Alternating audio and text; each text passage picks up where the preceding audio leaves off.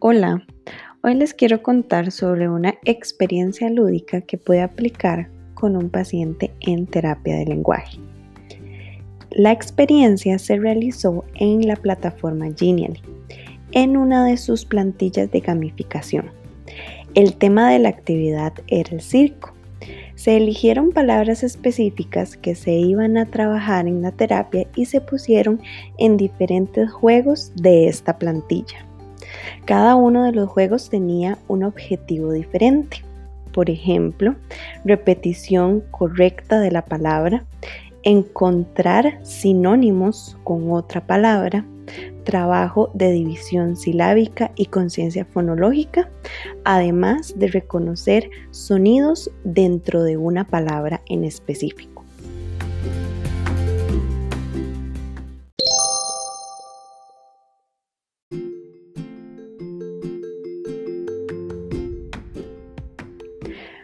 Ahora hablemos sobre aspectos tanto positivos como negativos.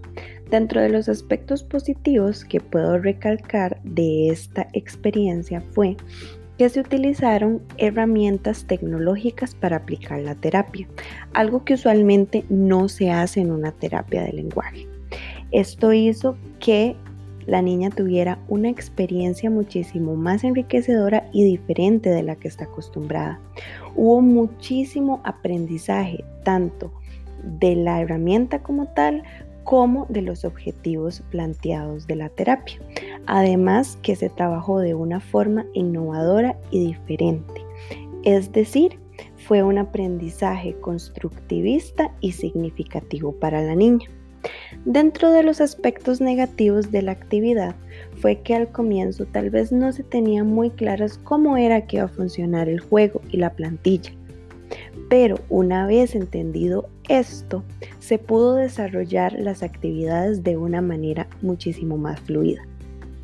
Dentro de los aprendizajes y de aspectos a mejorar es que se deben realizar juegos que sean fáciles de entender y con reglas claras de entender, que se cumplan con los objetivos de la terapia sin que sean muy complicados para el niño. El juego debería ser siempre adaptado a la edad del participante.